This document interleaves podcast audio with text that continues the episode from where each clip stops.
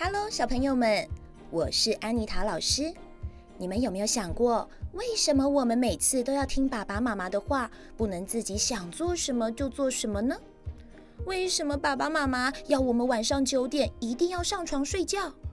为什么不准我们吃太多糖果？安妮塔老师小的时候也不懂，但是现在长大了就知道，爸爸妈妈都是为了我们的健康着想。希望我们有个健康的身体呢。今天安妮塔老师准备了一个故事要跟大家分享，这个故事叫做《不想冬眠的熊》。每一年要进入冬天，最后一片叶子从树上掉下来的时候，熊熊必须开始准备冬眠了。熊熊会找一个温暖的树洞。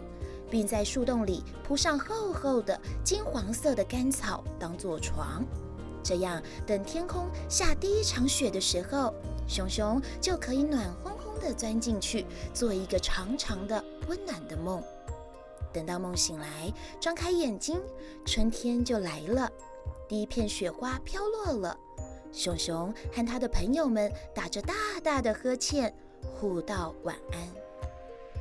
一只熊，两只熊，三只熊，大家都钻进了暖暖被窝里。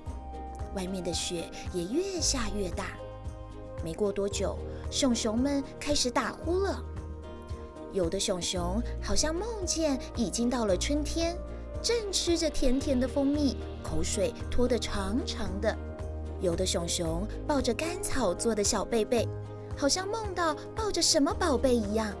冬眠就像冬天一样长，而冬天的漫长好像没有尽头。小，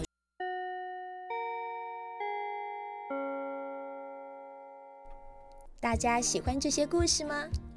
安妮塔老师透过切换各式各样声调，带入情绪，丰富孩子们的耳朵及心灵，让孩子更有想象力及感受力，达到良好的品格教育。